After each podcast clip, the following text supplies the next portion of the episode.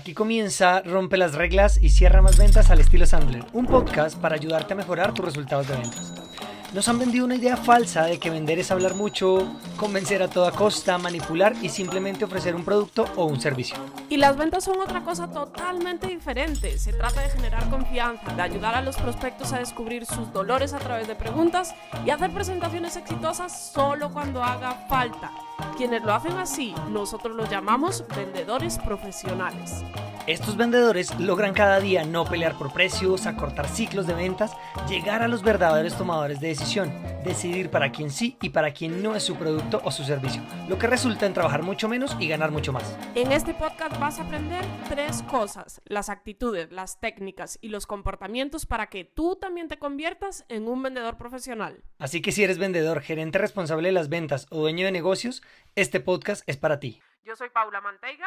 Y yo soy Luis Guillermo Velandia. Somos entrenadores de Sandler Training, la compañía de entrenamiento en ventas y gerencia más grande del mundo y te damos la bienvenida a este podcast. Vamos a romper las reglas y a cerrar más ventas. Comenzamos. Hola, hola a todos. Y mira que ella, ella nos había saludado, estaba eh, Alberto ella en primera plana. Pues nada, muchas, muchas gracias. ¿Qué más, Pau? Eh, ah, bueno, lo que pasa es que Alberto se conectó súper temprano, a las 5 y 50 ya estaba, ya estaba conectado. La gente generalmente es puntual, uno llega antes. Sí, no, no, no, no, no, horrible, horrible. Más, tranquilo, voy a hacer una sesión para ti. Eso, por favor. Bueno, ¿cómo están? ¿Cómo va todo? Bienvenidos a un nuevo episodio de Rompe las reglas y cierra más ventas. Eh, hoy empezando 40 segundos tarde por mi culpa. Eh, gracias por la paciencia a todos los que nos esperan, nos ven aquí. Gracias a Pau por la paciencia. Eh, no hay excusa. Entonces, nada. Eh, bueno, em, recuerden que si ustedes están viendo esto en vivo, pueden repetírselo después en nuestro canal de YouTube o si no pueden, alguna vez no alcanzan a llegar, lo pueden ver a través de nuestro canal de YouTube Sandler Madrid o escucharlo en la versión podcast en Spotify eh, rompe las reglas y cierra más ventas en nuestro podcast en Spotify. Y aquí nos van a ver todos los miércoles, bueno, no sé hasta que lleguemos a ocasiones, eh, a las 6 de la tarde, hora de España, 5 de la tarde de Canarias, y bueno, no sé, las horas locales en, Latinoamérica. Entonces, bueno, Pau, ¿cómo estás? Todo muy bien, y tú, mira, te presumo mi nueva taza Sandler. ah, muy bien, muy bien, eso. Yo tengo, yo tengo termo Sandler, termo Sandler. Ah. eso estamos muy bien. De café. Súper. Em, bueno, ¿de qué vamos a hablar hoy, Pau? Bueno, hoy tenemos un temazo, que es, vamos a hablar de cómo sonar diferente a la competencia, Luigi. O sea, seamos honestos, estamos en mercados absurdamente saturados. Hoy en día, cuando entras a Instagram, ¿qué ves más? ¿Publicaciones de tus conocidos o publicidad? Es como, sí, uno ve como un post de la gente, una publicidad, un post, una publicidad, otra publicidad, un post de un amigo y es un montón de publicidad, publicidad, publicidad. Cuando vas a buscar algo en Google, ¿cuántos millones de alternativas? Hasta, por ejemplo, cosas básicas, ¿no? Cuando vas a buscar algo en Amazon, que a veces se vuelve complicado, ¿no? Ves tantas alternativas que es como miércoles, ¿cuál cojo, cuál cojo, cuál Piensa lo siguiente, cuando uno va al supermercado, siento que estoy despelucado, ¿no estoy muy despelucado? No sé, estás un poco. Bueno, em, oiga, cuando uno va al supermercado, antes era fácil porque yo me acuerdo cuando yo estaba muy niño, pues yo me acuerdo que me mandaban, no sé si el supermercado que me mandaban de, de niño era muy fácil, pero era arroz y aceite, entonces es un arroz y un aceite. Y hoy en día, uno va y hay 30 marcas de arroz, todas te dicen que es la mejor marca de arroz, que es el que más crece, el no sé qué, con 90 tipos diferentes de aceite, ta, ta, ta. Y ante tanto volumen te vas abrumando y ya no sabes eh, realmente cuál es mejor. Y eso le pasa mucho a los clientes potenciales, ¿no? Están en una reunión y hay 10 vendedores que todos les dicen, yo soy el más rápido, soy el que mejor entrega, soy el de más calidad, el del mejor precio, el del mejor servicio, la mejor garantía. ¿A quién le creemos? Exacto. Entonces, bueno, eh, obviamente esta parte se vuelve súper importante, Luigi, porque, a ver, hay algo que pasa y es que muchas veces podemos tener el mismo tipo de producto o servicio que nuestra competencia. Si uno es brutalmente honesto, nuestros productos o servicios pueden ser muy, muy parecidos. Podemos tener precios muy, muy parecidos. Sí. Y al final, lo único que te diferencia eres tú. Y eso a mí me encanta, esa parte. Esa parte me encanta, me encanta. Por eso se vuelve tan importante esto, sonar diferente a la competencia. Correcto, porque es que en muchos segmentos y en muchas ocasiones cuando a mí me dicen, no, Luis Guillermo, es que somos eh, igualitos a la competencia, la ventaja competitiva recae en ti como vendedor, en lo que estás haciendo en esa reunión de ventas. Incluso, Pau, ante dos cosas que una puede ser un poco más cara que la otra, características muy similares y una más, un poquito más cara, ¿estás dispuesto a comprarle al vendedor con el que más feeling hiciste, al que te cayó mejor, no? Por supuesto que sí. Entonces, bueno, eso, eso, eso es un tema vamos a, vamos a ir al grano. Y vamos a ver, Vicky, tres grandes momentos en los que hay que sonar diferente a la competencia, ¿vale? A ver. Entonces, el primer momento es cuando hago un primer contacto, bien sea porque hice una llamada, bien sea porque hago publicidad ¿Cuál crees tú que es la forma, bien cuando hago una llamada o porque hago publicidad, sea cual sea el, canal que utilizo pues para captar eh, potenciales clientes, cuál crees que es la forma de sonar diferente a la competencia? pues antes de decir cómo sonar diferente, yo le diría, piensen en lo siguiente. Recibe Paula una llamada y, digo, y dice, el vendedor, eh, muy buenos días, estoy buscando a la señora Paula Manteiga Rodríguez. Señorita, por favor a la señorita Paula Manteiga Rodríguez, ya automáticamente Paula sabe de dónde la están llamando, no sabe si le van a vender de una electrificadora para cambiar el plan de la energía eléctrica, una tarjeta eh, de... Telefonía o el banco. Telefonía, lo que sea, ¿cierto? Entonces suena, y, y, eso levanta lo que nosotros en Sandler llamamos el muro antivendedor, porque ya todos aquí y los que están, de hecho, me gustaría que los que están conectados me escriban ahí. Eh, ¿Qué es eso que ustedes hacen automáticamente cuando no quieren atender esa llamada telefónica de ventas? ¿Qué le dicen? Porque yo, yo, yo he encontrado muchas eh, eh, historias y, personas con excusas diferentes para, para rechazar a los vendedores, ¿no? Entonces es, ¿qué tienen? Qué, qué, es lo que ustedes escriben? Lo que ustedes les dicen a los vendedores que no quieren atender. Escríbanlo ahí en el chat, porfa, qué es lo que ustedes les dicen a los vendedores que no quieren atender. Oye, es que le estamos ofreciendo una tarjeta de crédito, un nuevo plan de celular mejor que el suyo. ¿Qué es lo que ustedes dicen para no tener esa conversación? Yo qué haría, Pau, mm, para sonar diferente es casi que como si tú estuvieras teniendo una conversación con un amigo. Y entonces a mí usualmente me dicen, Pau, oye, pero ¿cómo así? Es que eso va a ser irrespetuoso. Pero espérate, ¿cómo así tú te la pasas irrespetando a tus amigos? Entonces, un tip, miren, esto así es lo que dice Alberto, dice, el señor no está. el señor Alberto Oreste, por favor, no, el señor no está. Rockstar Alberto. Correcto, entonces, yo diría algo así como, no sé, usualmente tienes el nombre de la persona que vas a llamar.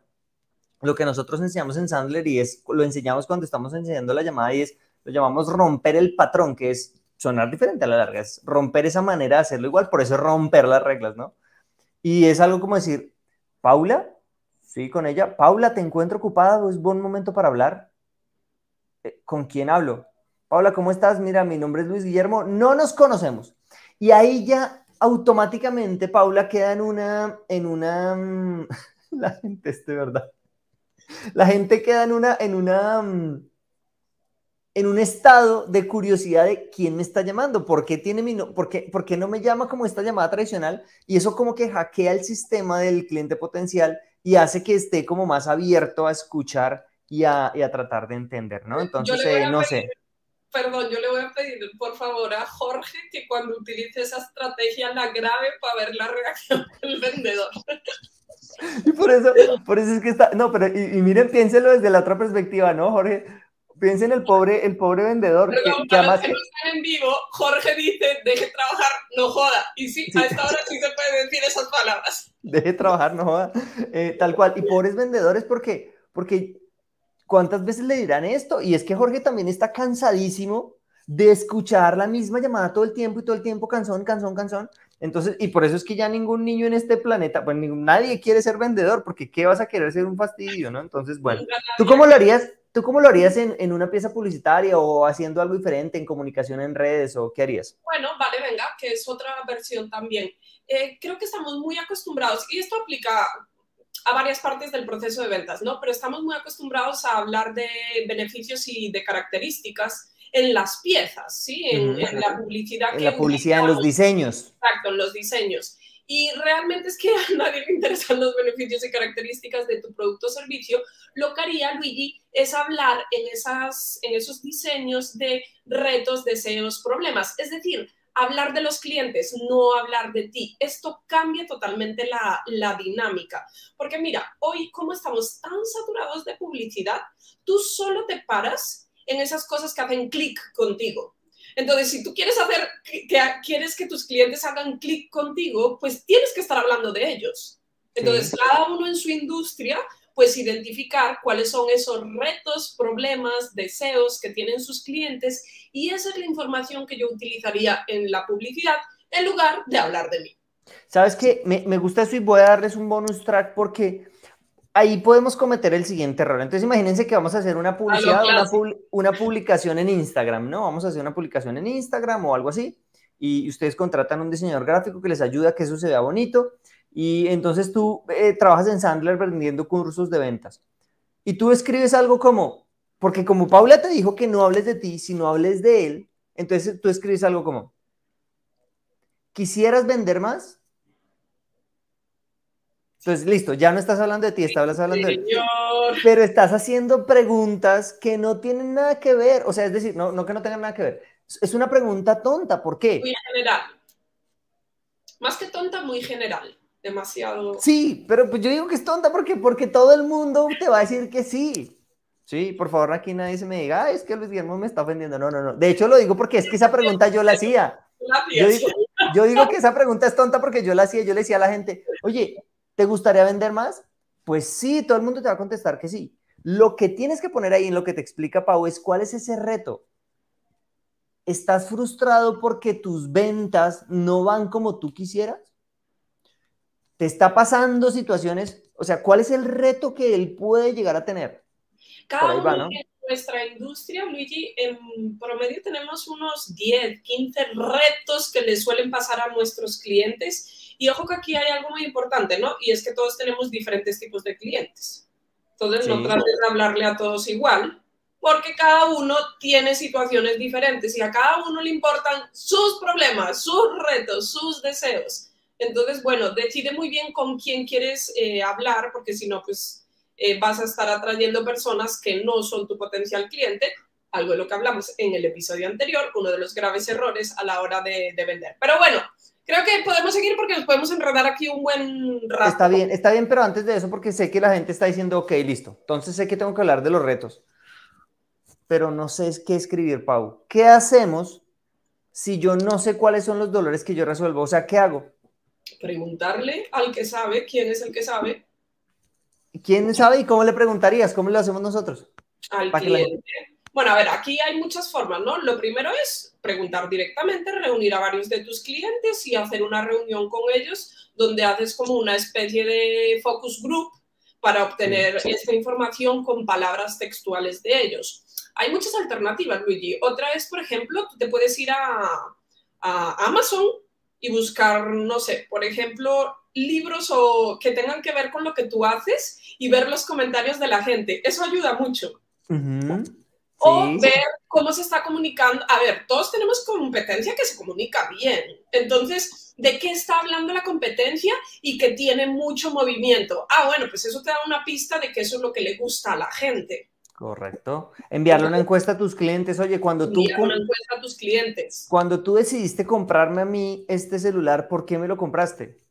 No, porque es que yo estaba buscando un tema de la velocidad, no sé qué, listo. Entonces, encontrar esos esas, esas situaciones, esos retos que esa persona, ese cliente potencial tiene y hablar del reto, no de lo que tú solucionas. Ya llegará un momento para hablar de, de ti, pero no es este el momento para, para hablar de eso.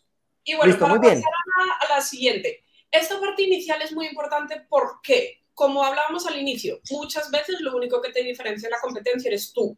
O sea, que tú tienes que estar trabajando el que el cliente confíe más en ti que en nadie desde el inicio. O sea, eso no es, ay, no, cuando tengamos la cita o reunión de ventas. No, no, no. Esto es desde el inicio, desde el primer momento que tienes una toma de contacto con él, bien sea con una llamada, bien sea con em, redes sociales, sea la alternativa que sea, tu página web, tú tienes que estar hablando de él, no de ti. Correcto. Entonces, bueno, eso es lo primero.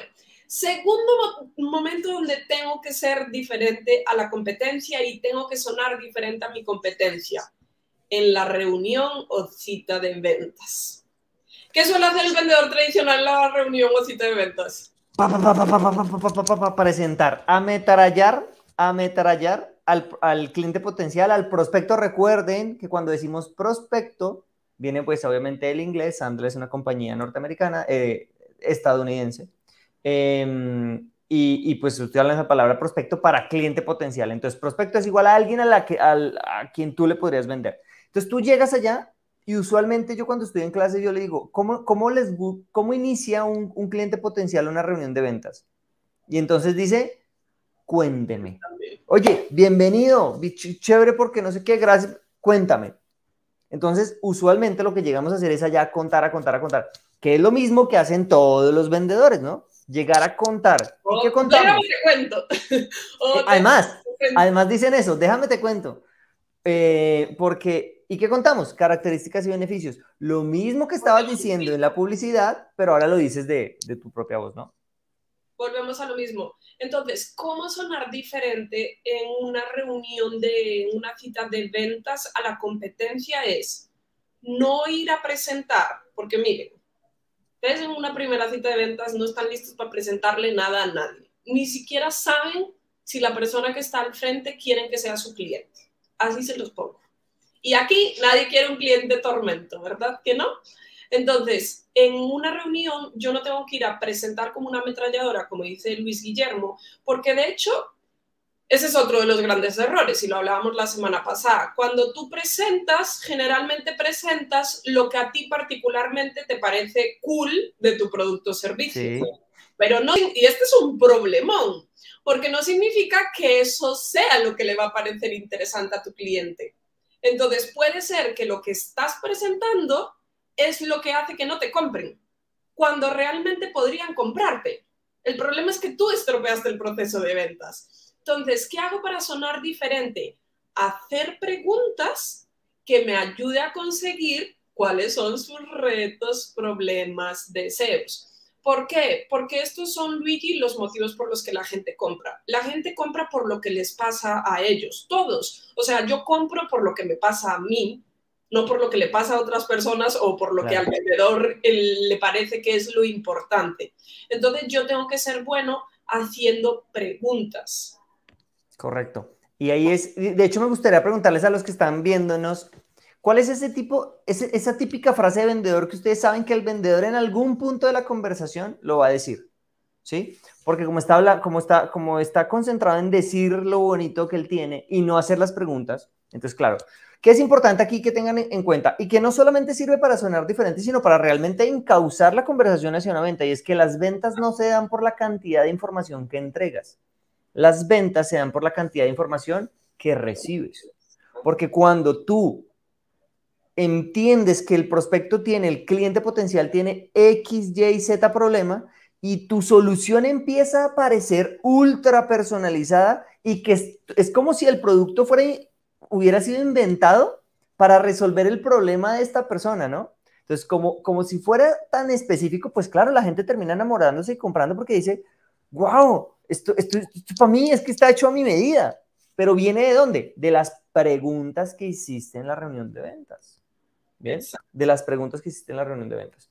Yo no sé qué tengas tú ahí de, otro, otro diferencial, pero voy a soltar este que, que me gusta, que creo que, la, que ustedes lo pueden empezar a, a, utilizar y es, antes de empezar esa reunión de ventas, hay una cosa que podemos hacer, Pau, para sonar diferentes, diferentes del resto de la competencia. Y es lo siguiente. Llegas a la reunión de ventas y le dices al cliente, mira, al prospecto, al cliente potencial, oye, yo no sé si tengo algo para venderte. Al final de esta reunión, puede ser que me digas que no, y eso estará bien para mí. Eso te va a diferenciar un montón y además va a ayudar, porque además ningún vendedor tradicional te va a decir eso, porque siempre van a vender a toda costa. A vender. Y te va a ayudar a que el prospecto, el cliente potencial, se sienta mucho más relajado, mucho más tranquilo. Totalmente de acuerdo. Y Luigi va en sintonía con lo que decía ahora. Es que en una primera reunión tú no tienes ni idea si son el uno para el otro. O sea, es que las ventas de alguna forma son como un matrimonio, ¿no? Y cuando se casan dos personas que no hacen match, ¿qué sucede? Sí, claro, o sea, termina siendo un desastre, una pelea diaria, un sufrimiento. Tal cual, bueno, pues en las ventas funciona igual. Entonces, la única forma de descubrir si somos el uno para el otro, porque puede ser que el cliente no es para uno, puede ser que uno no es para el cliente, puede ser ambos al tiempo. Entonces, eh, la primera reunión, eh, bueno, a no ser que mi proceso de venta sea muy, muy corto, ¿vale? Todo puede pasar en la primera reunión. De hecho, puede pasar la presentación, el cierre, todo en una primera reunión. Depende de lo largo o corto. Pero el inicio de mi proceso de ventas, bien se llame primera reunión o primera parte de la reunión, tiene que estar enfocado en descubrirnos el uno al otro y la única forma es a base de preguntas que ayuden a descubrir pues esas situaciones que le están pasando al cliente. Porque sabes que Luigi, mira que ahora decías tú, mm, ¿quieres vender más o no sé, no estás contento con tus ventas o lo que sea? Muchas veces el cliente sabe como el problema macro que tiene, pero no tiene ni idea de los mini problemas que son realmente los, los importantes, de cuáles son los motivos, ¿no? De cuáles son las causas de la situación por la que está pasando y sobre todo cuáles son las consecuencias. Y ese es tu trabajo como, como vendedor. Y hacer ese proceso con el cliente, bueno, a mí me encanta, número uno, pero además sí genera un vínculo que el cliente no va a tener con ningún otro vendedor. Porque, a ver, seamos honestos, ¿Qué tanto vínculo genera una persona que llega a hablar de beneficios y características a una persona que se sienta a preocuparse por lo que te sucede y por tratar de identificar qué está pasando realmente y cómo sí se puede resolver?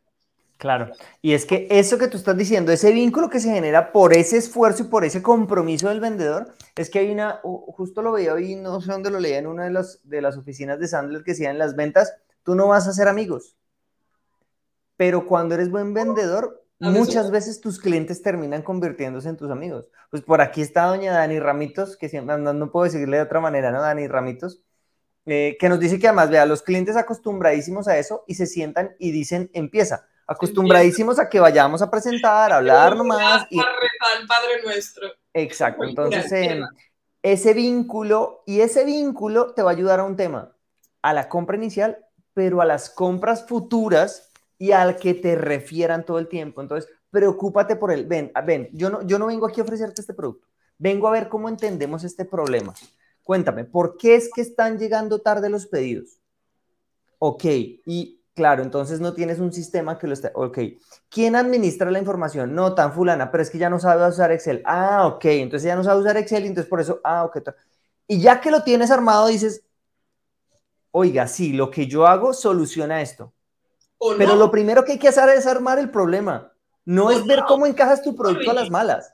exacto, porque a nosotros nos pasa muchas veces, ¿no? Que llegan personas que realmente están buscando temas de marketing y nosotros no somos una empresa de marketing y es como, no, yo no soy lo que están necesitando, lo que están necesitando es esto.